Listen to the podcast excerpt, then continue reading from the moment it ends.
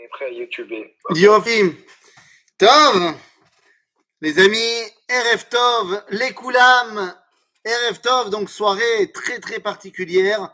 Parce que si vous êtes connecté, c'est que vous n'êtes pas encore en train de faire une grande Idva Adout.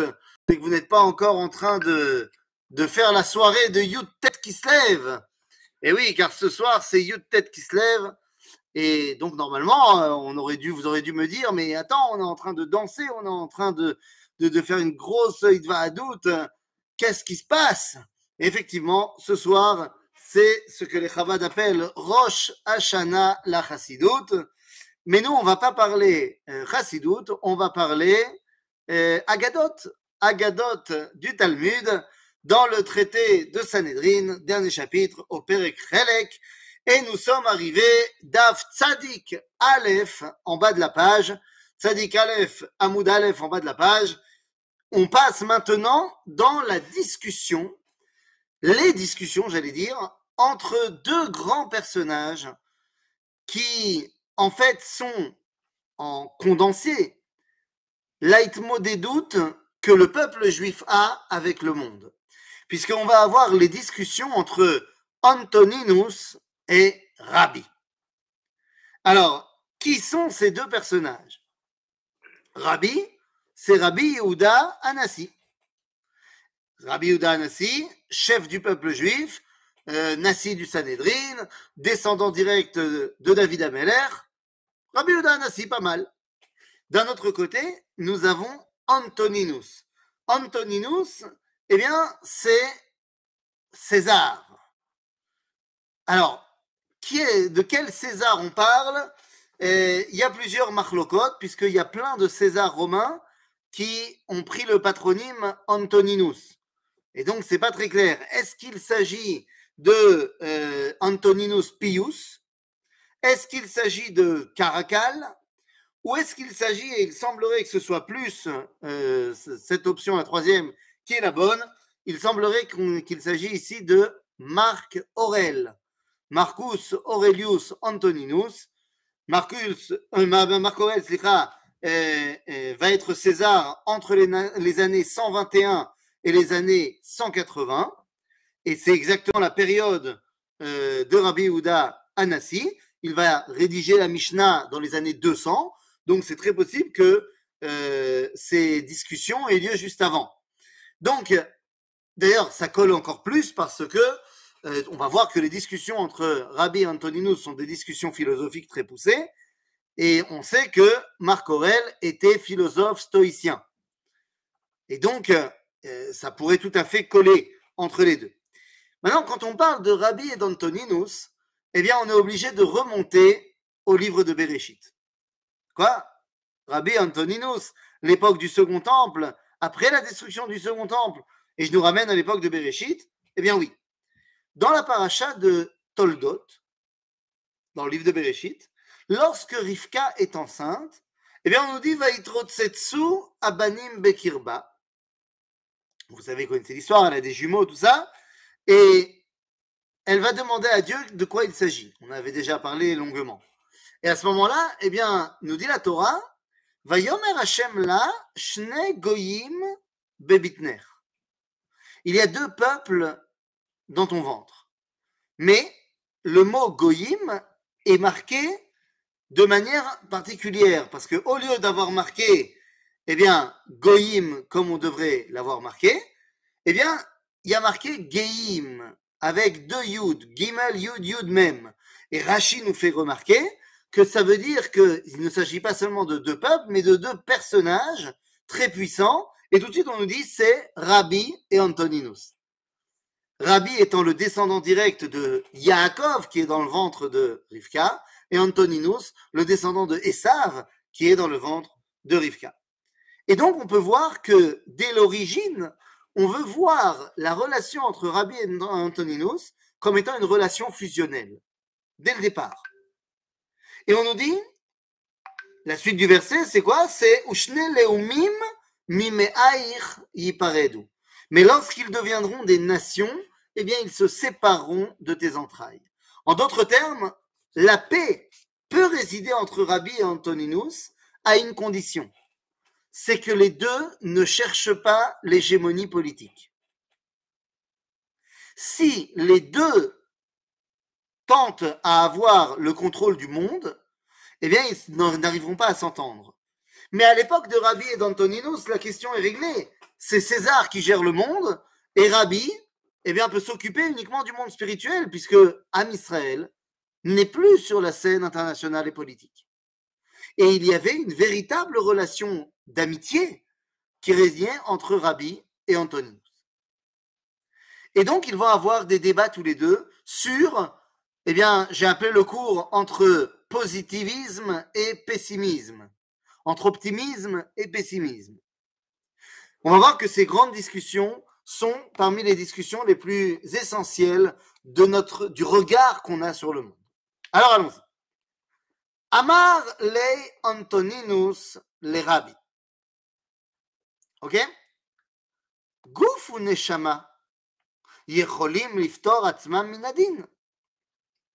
Dans le corps, eh bien, il y a une partie qui est l'âme, une partie qui est le corps. Les deux peuvent, euh, comment dire, se, se dispenser d'être jugés. Keitzad, comment c'est possible? Gouf Omer, Neshama Chotet. C'est la Neshama qui fait fauter. Ah bon? Regarde la preuve, chez Miyom, chez Pirsha Mimeni, Hareni Mutal, Ke'even Domem Bakever. Le corps, il dit, bah, c'est la preuve, la Neshama, c'est elle qui nous fait fauter. La preuve, c'est que depuis qu'elle m'a quitté, je fais plus de faute. Je bouge plus. Et d'un autre côté, on Neshama en mérite, et la Neshama, elle dit, non, c'est le gouffre qui est choté. Parce que mimeno, areni porachat ba'avir. La preuve, c'est que depuis que je l'ai quitté, je m'envole tel un oiseau, je ne suis plus retenu, retenu par les, les problèmes de ce monde-ci. Donc voilà ce que dit ici Antoninus. Antoninus vient et dit la chose suivante. La relation entre le corps et l'âme est quelque chose de fondamentalement pessimiste. Pour Antoninus, le lien entre l'âme et le corps amène à la faute. On peut y voir ici tous les prémices de la culture chrétienne qui vont arriver derrière. Et ça marche très bien avec un Antoninus qui serait Marc Aurel et qui serait philosophe stoïcien. Les stoïciens, justement, voyaient dans le corps ce qui empêche la neshama, l'âme, ce qui empêche la conscience de s'élever. Donc on voit ici qu'il y a une véritable prise de position pessimiste sur le monde que tant qu'on est prisonnier de ce corps, eh bien, on est voué à la faute. Encore une fois, là, on parle de l'Empire, romain, mais on sent tout de suite les premières étapes du christianisme. L'époque de Antoninus, ça fait déjà 100 ans que le christianisme est en train de faire avancer ses idées. Et dans le christianisme, eh bien, les choses sont claires. Seule l'âme peut être reliée au divin, le corps est fondamentalement fauteur. Ok? Amarle, Rabbi a répondu à Antonin. Emshol lecha mashal lema davar domé. Je vais t'expliquer pourquoi je ne suis pas d'accord avec toi. Le c'est domé. Le melech basar vadam, shayalo pardes, nae, vaya bo bechorot naot. Bechorot, ce sont des, des figues les premières figues qui poussent, qui sont des grosses figues bien belles, bien juteuses, bien bonnes. Eh bien, nous dit Rabbi, en fait, je vais t'expliquer l'histoire. C'est l'histoire d'un homme qui avait, c'était un roi, il avait un champ. Et dans ce champ, il y avait des belles figues, toutes belles, toutes propres, toutes euh, machou machou. Je voudrais que vous compreniez que si Antoninus a pris comme exemple Gouf Veneshama et qu'il a attaqué le chibour entre le gouffre et la Neshama, qu'est-ce qu'il attaque? Il attaque la sortie du Gan Eden. Puisque lorsqu'on est au Gan Eden, on n'est que Neshama. Il n'y a pas de ribour avec le corps. Donc si, si Antonino s'est dit, quand il y a gouffre et Neshama, ça va pas, c'est qu'il porte atteinte, et pour lui, la sortie du Gan Eden, c'est la fin des haricots. Et le machal que va donner Rabbi est également tiré de Sipur Gan Eden. Pourquoi? Eh bien parce qu'il a pris quoi comme exemple? D'un Meller qui avait un pardès, et dans ce pardès, il y avait des Te'enim. Te'ena, c'est l'un des avis de nos sages pour dire que c'était ça le fruit de Etz, Adat, Tovara. Et le mot Te'ena vient du terme souffrance qu'on peut retrouver dans la Megillah de Eicha, Ta'ania ve'ania, Zetzar ve'charata. Et donc on voit bien que Adam et Chava, après la faute, va yirperu ale te'ena. Donc ici, on est en train de revenir au fondement même de la création. Est-ce qu'il est bon que l'âme et le corps ben, soient mis en place ensemble, Baolamazé Ok? Et donc il dit voilà, donc Machal le il avait donc euh, son, euh, euh, comment dire, son, champ, et dans son champ il y avait des figues,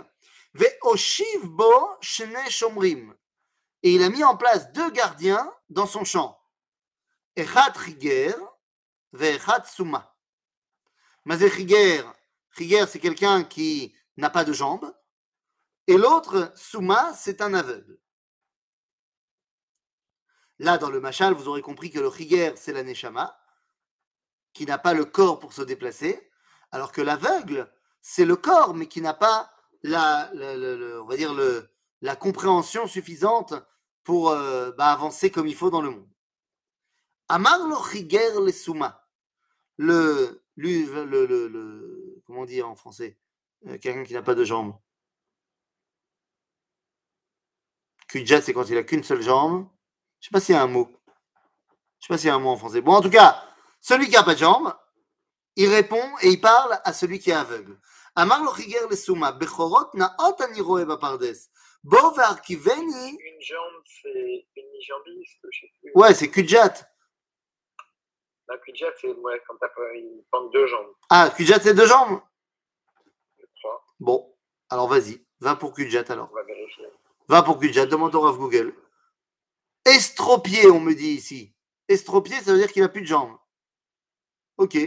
Alors va pour estropier. Je, ne me battrai pas avec vous là-dessus. Et donc l'estropié dit à l'aveugle, regarde, enfin non, regarde pas, il lui dit, il y a dans le champ des, très très belles filles, mets-moi sur tes épaules, je te guiderai, et comme ça on pourra aller les prendre. Al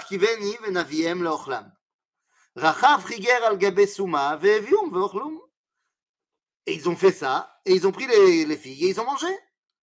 Les yamim ba ba la pardes. Plus tard, le patron du champ est arrivé. Amar laem, bechorot naot echanem, où sont mes filles? Vous, vous rendez compte qu'on est en train de remettre en place tout le sipour de Etzadat Tovara? Que après que Adam Arishon il ait mangé, Dieu il vient et lui dit Ayeka. Où, où es-tu? Est-ce que tu as mangé de l'arbre qu'il fallait pas manger? Où sont mes figues? Amar lo chiger. Kloum yesh li raglaim la bahem.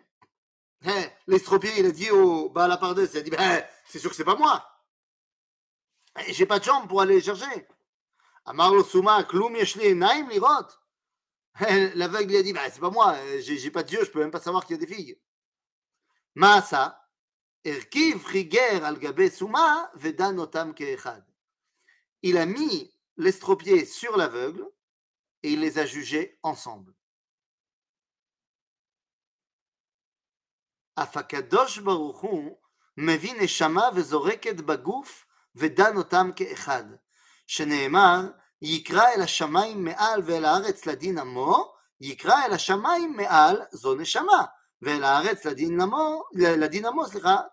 zo agouf. En d'autres termes, la réponse de Rabbi à Antonino, c'est de dire Mais on ne peut pas avoir une réalité dans ce monde s'il n'y a pas l'union de la Neshama et du gouffre. L'idéal de toute la création, c'est l'union de la Neshama et du corps. Prenez un exemple. Prenez un exemple d'une bracha qu'on dit très souvent. C'est une bracha qu'on dit très souvent. Euh, Il y en a qui le disent plus souvent que d'autres. C'est la bracha qu'on dit quand on sort des toilettes. Bimchila lechvotrem. Quand on sort des toilettes, on va faire Birkat Asher Yatzar. Ok? Birkat Asher Yatzar. Maintenant, comment c'est que ça termine? On termine Asher Yatzar en disant Baruch Ata Hashem, Rofé Chol Basar, Umafli La Asot. Mazé Pele Azé Agadol. Eh bien, nous dit le Réma, Rabbi Moshe Isserles, qui pour le coup ne se fait pas un posek alacha, mais se fait un darshan, et il explique Mazé Rofé Chol Basar, Umafli La Asot, Kosher Davar Gashmi, le Davar Ruchani.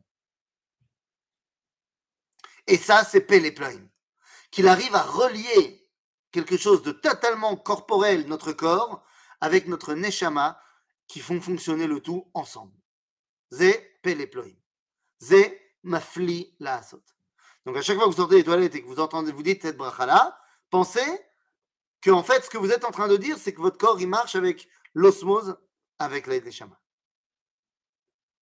C'est là, le Midrash, dans Bereshit Rabbah, va nous expliquer que dans la création du monde, il y a eu un, il y a une, euh, un victoire terrible entre les Hélionim et les Tartonimes, entre le monde supérieur et le monde ici. Parce qu'à chaque fois que Dieu créait quelque chose qui appartenait à un des deux mondes, l'autre s'énervait. Et donc on dit, ah, ah, malasot, le premier jour, Bereshit bara Elohim et Hashamayim et Haaret. Eh, Mahamazé, c'est Baelionim ou Batartonim Alors on te dit, Basheni bara Baelionim, בשלישי ברא מן התחתונים, תדשי הארץ דסה, אה, זרו, אה, פרטו, סליחה. ברביעי מן העליונים, יהי מאורות. בחמישי מן התחתונים, ישרצו המים. Donc on est à 2-2. Bashishi, qu'est-ce qu'il va faire Bashishi, livro et Adam, Amar, imani boré oto mina elionim, les tartonim ne vont être pas contents. les elionim ne seront pas contents. Donc il l'a créé avec une partie des tartonim, c'est le corps, et une partie des elionim, c'est la neshama. D'accord? Donc le rôle de l'homme, et c'est ce que nous enseigne Rabbi Antoninus, c'est justement de faire l'union bah, du corps et de l'âme. En français, ça veut dire quoi? Ça veut dire que pour Marcus Aurelius Antoninus, il est César de Rome. Donc il est le patron du Olamazé. Mais il ne rêve que d'une chose, c'est de pouvoir arrêter de dominer ce monde et de ne pouvoir être que une âme pensante. Rabbi vient lui expliquer, mais non, c'est justement parce que tu es le roi du monde que tu dois maintenant mettre ta neshama dedans. Car l'idéal de la création, c'est le chibour entre les deux. C'est clair Maintenant que Rabbi a, expliqué ça à Antoninus, il dit Ok, maintenant j'ai une autre question. Kvadara, question la vision est aussi pessimiste. La vision est aussi pessimiste puisque. Ah Hop Attends. Où est mon chat? Où est mon chat? Euh, Il est le chat. Hein, la vision est aussi pessimiste puisque l'exemple donné par Rabbi est celle de la faute originelle. L'association des deux gouffres a mené à la faute dans sa réponse à Antoninus. Il a fait merde Bien sûr, bien sûr que ça a amené à la faute. Mais tu sais ce que le judaïsme, et c'est ce qu'on va voir justement maintenant, c'est le judaïsme va apprendre que la faute, on peut la corriger. Le judaïsme va nous enseigner qu'on peut faire aussi teshuva. Et évidemment qu'il y a eu une faute, mais c'est évident, il ne pouvait pas ne pas y en avoir. On te met un outil tellement euh, nouveau dans les mains, qui est le corps et l'âme, comment tu veux que ça ne tombe pas? Comment tu veux qu'il n'y ait pas un besoin de rodage? Donc, il y a eu la faute. Le ridouche, c'est qu'il va pouvoir y avoir réunion et élévation. Je préciserai d'ailleurs, par rapport à ta question, que la faute, c'était avant que l'âme ne rejoigne le corps. puisque la faute se trouve dans le Gan Eden, là où il n'y a que la Neshama. Donc si vraiment on veut aller jusqu'au bout du raisonnement, c'est justement lorsque la Neshama est toute seule qu'elle faute. Mais lorsqu'il y a la réunion, bien sûr que l'homme peut fauter, et j'ai pas mal d'exemples à te donner, mais on peut aussi corriger. Ok? Donc deuxième question. Amarle Antoninus le Rabbi. Donc on est déjà dans Tzadik Aleph Amoudbet, hein, on avance à pas de géant. Amarle Antoninus le Rabbi. מפני מה חמה יוצאת ממזרח ושוקעת במערב? Eh ben voilà une question. Pourquoi le soleil se lève à l'est et se couche à l'ouest Est-ce que c'est une question d'ordre astronomique bah, La question n'est pas astronomique. Ah, d'autant plus que nous, on sait aujourd'hui que le soleil ne se couche jamais. Ah, c'est la Terre qui tourne autour du soleil, le soleil ne se couche pas. Donc la question n'est pas astronomique, la question, elle est purement euh, euh, symbolique. Qu'est-ce que ça... Veut dire que nous, les hommes, on voit le soleil se lever à l'est et on le voit se coucher à l'ouest? Amarle, Rabbi a répondu à Antoninus Hey, Avech, Pat, Nami, Achi, Ave, Amartali. Il lui a dit Im Behemet Aya Afour, Gam Az Aita Shoel Kacha. En gros, Marpat Lecha. Si c'était levé à l'ouest et couché à l'est, tu m'aurais quand même posé la question. Amarle, donc il lui a répondu Antoninus Achika Minalach mipne ma shokat bamara. Ouais, t'as raison. Ma vraie question, c'est pourquoi, je m'en fiche de savoir pourquoi il se lève à l'est. Je veux savoir pourquoi il se couche à l'ouest. Ah Pourquoi est-ce que cette question est fondamentale?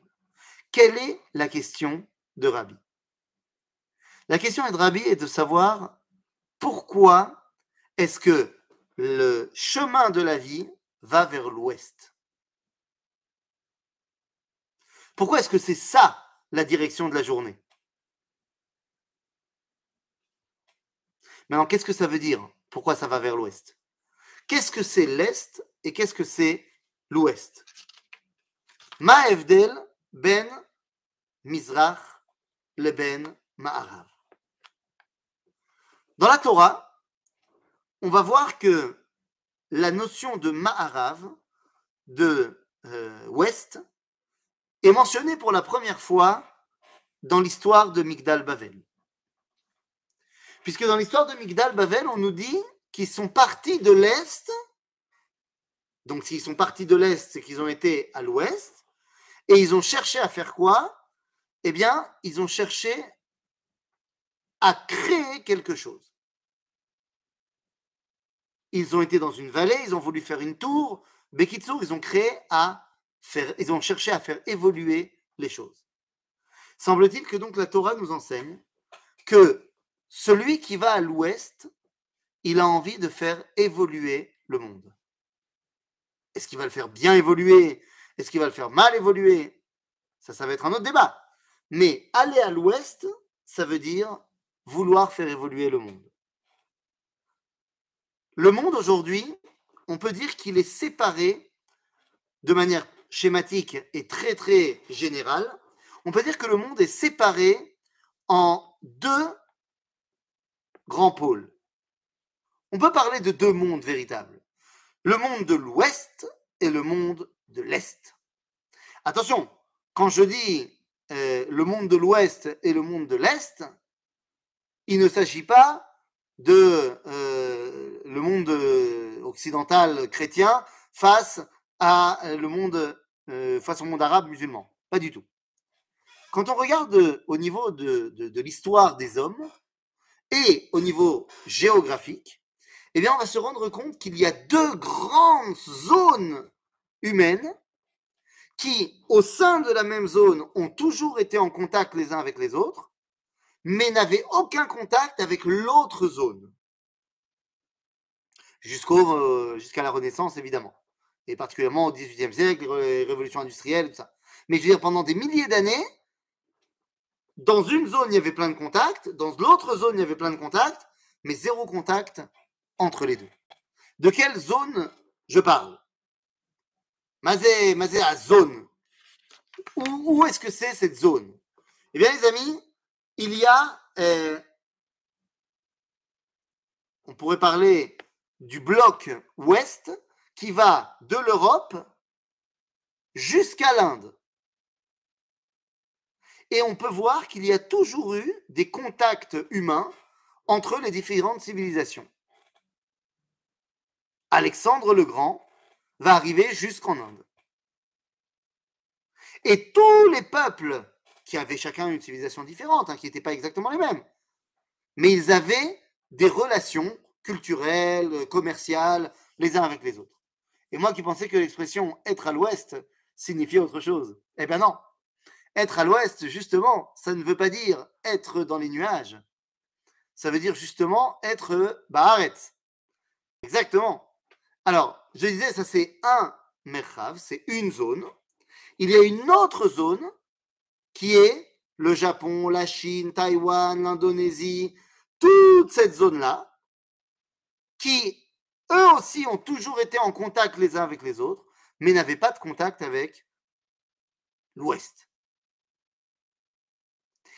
Et si on devait dégager de ces deux zones quelque chose qui les rassemble, c'est-à-dire qu'est-ce qui rassemble toute la zone ouest et qu'est-ce qui rassemble toute la zone est, eh bien, on pourrait dire que ce qui rassemble l'ouest, c'est la volonté d'évoluer, la volonté d'avancer.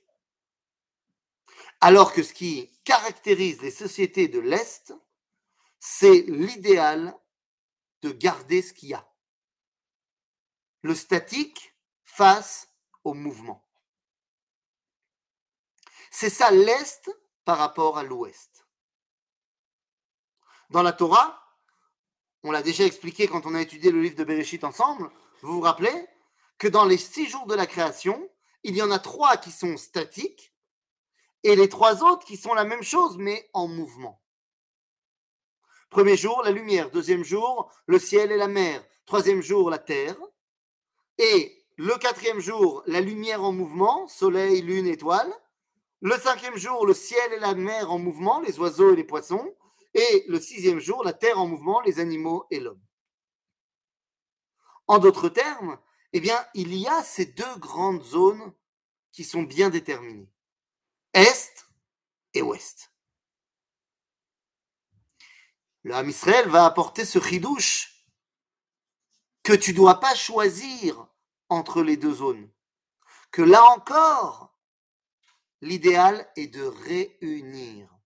Puisque en plus des trois premiers jours et des trois deuxièmes jours, il y a dans le peuple juif ce qu'on appelle Shabbat. Or, vous le savez bien, d'après la halacha, le Shabbat, c'est après les six jours de la création. Mais d'après la Kabbalah, le Shabbat, c'est au milieu des six jours. Puisque d'après la Kabbalah, la semaine commence le mercredi et se termine le mardi. Puisque le Shabbat est la centralité de toute la vie, eh bien, il y a trois jours qui nous préparent à Shabbat et trois jours où on vit sur les restes de Shabbat. D'ailleurs, c'est vrai aussi au niveau cuisine. Hein. Depuis mercredi, on commence à cuisiner pour Shabbat et jusqu'à mardi, on mange les restes de Shabbat. C'est-à-dire qu'il y a une volonté d'utiliser le mouvement, le fait d'avancer, de construire, et également de mettre en avant que ce qui était n'est pas forcément à jeter à la poubelle. Voilà la question de Rabbi, euh, de Antonino Pourquoi le soleil se lève à l'est et il va vers l'ouest? Pourquoi est-ce que l'idéal, c'est de partir du statique pour aller vers ce qui va avancer et non pas l'inverse? Peut-être que de rester figé dans ce qui marche, c'est le mieux Comme dit un ingénieur en informatique à son fils, écoute, ça marche, ne touche pas. Eh bien, toute la réponse de Rabbi va être la suivante. Comment est-ce qu'on arrive à concilier les deux dimensions Amarle, vetiti, סליחה, Amarle, כדי ליתן שלום לקונו, שנאמר וצבא השמיים לך משתחווים. pourquoi est-ce que le soleil va se coucher à l'ouest? C'est pour pouvoir donner, enfin dire shalom à Dieu. Comment ça? Ben oui. Si tu veux aller dans le sens du divin, qui lui n'est pas resté statique, mais a créé le monde, eh bien tu dois aller vers la dimension d'avancée de création. Vers où on se tourne au Beth Amikdash? Vers l'ouest. Et non pas vers l'est. Alors que tous les temples d'idolâtrie se tournent vers l'est, le Beth se tourne vers l'ouest. Parce qu'on veut s'attacher à la dimension du divin qui a été de faire avancer et de créer. Amarle, il a répondu Vetiti ad plaga derakia vetiten shalom veteul. Alors peut-être que ça suffit que le soleil il vienne au milieu du ciel et il donne shalom à Dieu. C'est pas la peine d'aller jusqu'à l'ouest. Réponse de Rabbi Mishum po'alim ou mishum ovre drachim.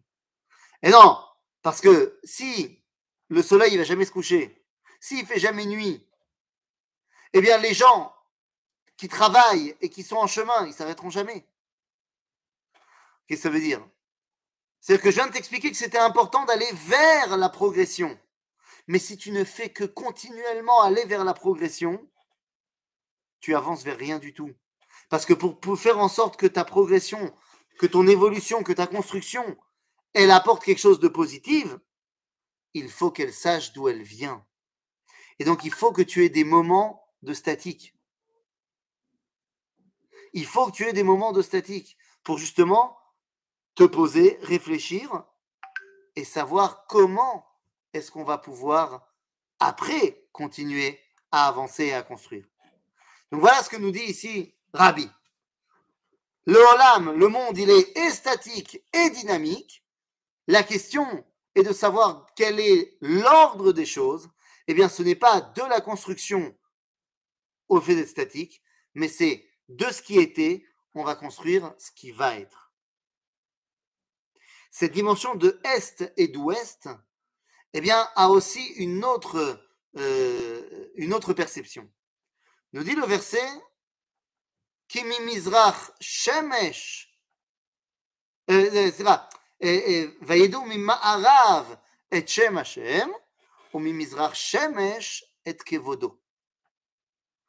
Nous dit le prophète Jérémie que à l'ouest, on connaît le nom de Dieu, et à l'est on connaît le kavod de Dieu. Ben oui, dans toutes les sociétés occidentales, on parle de, Dieu et on l'appelle par son nom. Que ce soit dans le judaïsme ou que ce soit God, Dieu, Allah. Toutes les cinq minutes, on donne des noms. Alors que la première phrase du Tao de Jin, de notre ami Lao Tse, c'est de dire le Tao qui a un nom n'est pas le vrai Tao. Chez nous, on connaît le nom. Le nom, c'est ce qui nous permet de réaliser un idéal, donc d'avancer. Le kavod, c'est ce qui nous permet et ce qui nous fait être wow, on s'arrête. Kavod, c'est garde à vous. Quand tu, as le, tu montres le kavod à quelqu'un, tu bouges pas devant lui Comme je dis à mes enfants pour le kidouche, on peut faire le kavod au kidouche et se lever. C'est moutard. En d'autres termes, במזרח יודעים את הכבוד, אבל לא יודעים את השם. במערב יודעים את השם, אבל לא יודעים כבוד השם. Donc, on, pendant 2000 ans et quelques, Am Israël, il a essayé d'apprendre le kavod au monde. Maintenant, il faut aller à l'Est pour leur apprendre le nom de Dieu. C'est pour ça d'ailleurs qu'on envoie tous nos, meilleurs éléments après les trois ans de service militaire. On les envoie faire un petit tour à l'Est euh, pour qu'ils apprennent là-bas le Shem, Hachem, aux différentes cultures qui sont là-bas. Donc l'idée, c'est de savoir d'où on vient pour justement pouvoir construire l'avenir. Ah, très bien. Donc maintenant qu'on a dit ça, alors on peut aller voir où se trouve l'homme dans ce projet. Ve'amar lo Antoninus le rabbi. Il a un nouveau problème, Antoninus. Neshama, me'ematai nitna ba'adam. Mishat pekida ou mishat yetzira. À partir de quand il y a la neshama dans l'homme? À partir de la pekida ou de la yetzira? Alors, c'est quoi la pekida et c'est quoi la yetzira? Eh bien, la pekida, c'est le moment de la fécondation. Ok? La yetzira, c'est 40 jours après la fécondation. Donc Rabbi demande, euh, se demande à Rabbi, c'est quand que la Neshama arrive? Au moment de la Pekida, c'est-à-dire où il n'y a encore aucune réalité concrète, ou alors au moment où il y a déjà le début de la formation du système nerveux. Réponse de Rabbi, Amarlo, Mishat Yetzira. Depuis la Yetzira. Amarlo, Antonin lui répond, Efshar Khatichat Basar Omedet Shlosha Yamim Belom Melach Veina Masrachat. Et la Mishat Pekida. Antonino aussi lui dit, Mapitom tu dis que c'est depuis la Yetzira, mais on sait très bien qu'un morceau de viande, il ne peut pas rester plus de trois jours sans vie. Sinon il pourrit. Donc toi, tu es en train de me dire que la Neshama, qui est ce qui donne la vie, elle est venue que 40 jours après la conception? Ah, c'est pas possible. Réponse de Rabbi Uda Nessi, regardez la réponse, elle est fantastique. Amar Rabbi, Davarze lamdani Antoninus umikra mesayahu sheneemar ufekudatecha shamera ruchi. Rabbi dit, eh ben autant pour moi, Rabbi m'a appris un truc. Antoninus, il m'a appris un truc. C'est-à-dire que Rabbi accepte l'argument d'Antonin et il accepte de revenir sur ses propos. Effectivement, la Neshama, elle rentre dans l'homme au moment de la Pekida. Au moment de la fécondation entre monsieur et madame, eh bien, c'est à ce moment-là que Dieu il demande à la Neshama est-ce qu'elle veut descendre ou pas. Et c'est pour ça qu'on dit va Hashem pakad et Sarah ka Et c'est à ce moment-là que l'âme de Yitzhak descend. Maintenant, vous comprenez que j'ai dit, c'est à ce moment-là que Dieu il demande à la Neshama est-ce qu'elle veut descendre? Parce qu'effectivement, c'est un choix. On est tous là parce qu'on a accepté d'être là. Et ce choix, il se fait au moment de la Pekida. Parce qu'après, une fois que tu es là, parce que tu as décidé, on ne demande plus ton avis. C'est pour ça que la Mishnah dans Pirkei Avot nous dira Al kochacha ata notzar, val kochacha ata chay, val kochacha ata met, val kochacha ata atid iten din v'cheshbon. Mazé al kochacha Oui, c'est contre ta volonté à partir de quand De la Yetzira. Mais la fécondation en elle-même, c'est le moment où Dieu t'a demandé ton avis, et si tu es là, c'est que tu as dit oui. ואמר לו אנטונינוס לרבי, היא continue, ממתי יצר הרע שולט באדם? משעת ou Mishat Yetsia. Le Yetzerara, c'est quand? C'est quand on, il y a les 40 jours après la fécondation? Ou alors c'est à la naissance? À Marlo, Rabbi il a répondu Mishat Yetzira. Il est très Yetzira, hein, Rabbi. À Marlo Antoninus, Imken, Boed Bemae Imo Veyotse, Ela Mishat Yetzia. Mais non, lui dit Antoninus, c'est pas au niveau de la Yetzira, c'est au niveau de la Yetzia, puisque c'est à ce moment-là que le bébé il tape contre sa maman. Donc tu vois bien que c'est le moment de la Yetzia. Amar Rabbi, Limdani Antoninus, Omikra Messayaou, Sheneemar la Petach Chatat Rovetz. C'est que quand on sort la Petach qu'on peut décider de faire le bien ou le mal. Et donc Rabbi, une deuxième fois, accepte eh bien, l'enseignement de, euh, de Antoninus. Makorepo. Le Yetzerara, on l'a déjà expliqué maintes et maintes fois, c'est la volonté de recevoir la vie. La volonté de kiffer. Eh bien, cette volonté de kiffer, elle anime l'homme dès le moment où il sort du ventre de sa mère. Pourquoi est-ce que ça ne l'anime pas avant? Eh bien, tout simplement parce que avant, reçoit Benkar ou Benkar. Il n'y a pas de volonté. Il reçoit. Mais quand il sort du ventre de sa mère, c'est là qu'il peut commencer à être Baal Ratson, et sa première volonté, c'est de recevoir. Mais nous dit Rabbi, ce que me dit ici Antonino, ce que je viens d'accepter, c'est pas mal.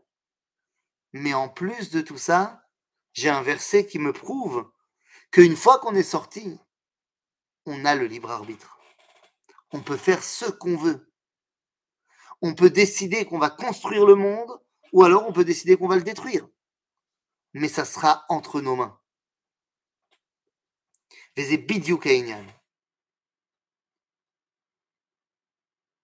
Rabbi, pourquoi il a besoin qu'Antoninus lui apprenne ça? Parce que Rabbi vit dans une réalité où la vie ne vaut pas tellement le coup d'être vécue, puisque c'est le début de l'exil effectif. Il faut que celui qui est le patron de la vie, César, lui apprenne, non, mais ça vaut le coup quand même. Parce que tu m'as expliqué que tout va dans le bon sens. Tu m'as expliqué, toi, Rabbi, que le soleil va vers l'ouest, c'est-à-dire que le monde, il évolue et il avance dans le bon sens. Tu m'as expliqué également, dans notre première discussion, tu m'as expliqué que l'union du corps et de l'âme, c'est ça l'idéal de l'homme sur Terre. Donc moi, je peux te dire que ça se passe véritablement au niveau individuel à chaque naissance, où l'homme, il peut décider maintenant eh bien, d'être celui qui va construire le monde. Certes, toi tu le sais, mais tu ne pouvais pas l'exprimer, parce que tu étais en exil. Moi, César, je vais te l'exprimer. Et d'où on sait que Rabbi le savait, c'est parce qu'à chaque fois il dit, j'ai appris ça de Antoninus, et en fait il y avait un verset. C'est-à-dire, je connaissais le verset mais je n'arrivais pas à l'exprimer à cause de ma situation d'exil. En d'autres termes, les relations entre Rabbi Antoninus nous disent une seule chose. La discussion, elle est très simple. Est-ce que le monde, il va dans le sens du positif parce que la création va être bonne ou est-ce que le monde va dans le sens du négatif? Eh bien, le monde, on l'aura compris, d'après Rabbi et Antoninus, va dans le sens du positif. L'union du corps et de l'âme permet à l'homme d'être un pelé, d'être maflila asot.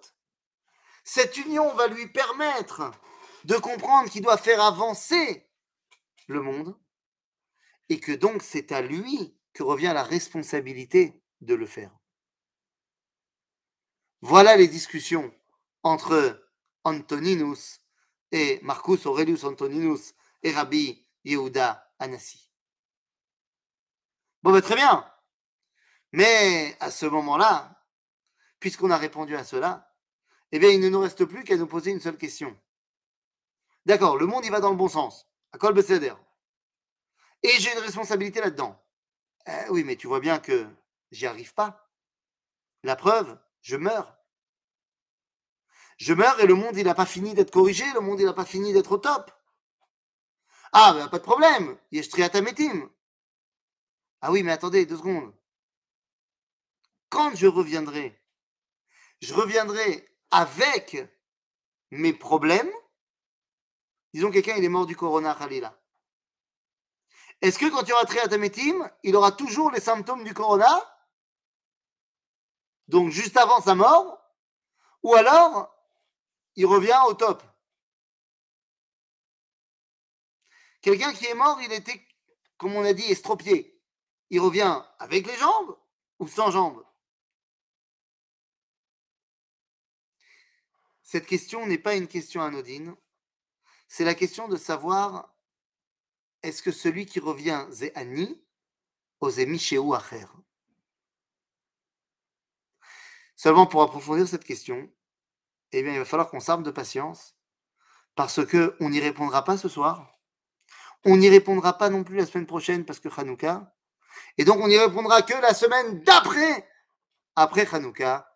Et ce qui me permet de vous souhaiter un très bon Hanouka, de bonnes fêtes. Vous inquiétez pas, j'ai prévu d'envoyer des petites vidéos de Hanouka, histoire qu'on soit quand même en contact, même pendant la fête. Amen Kenny Ratson, ve Tov, les Koulam.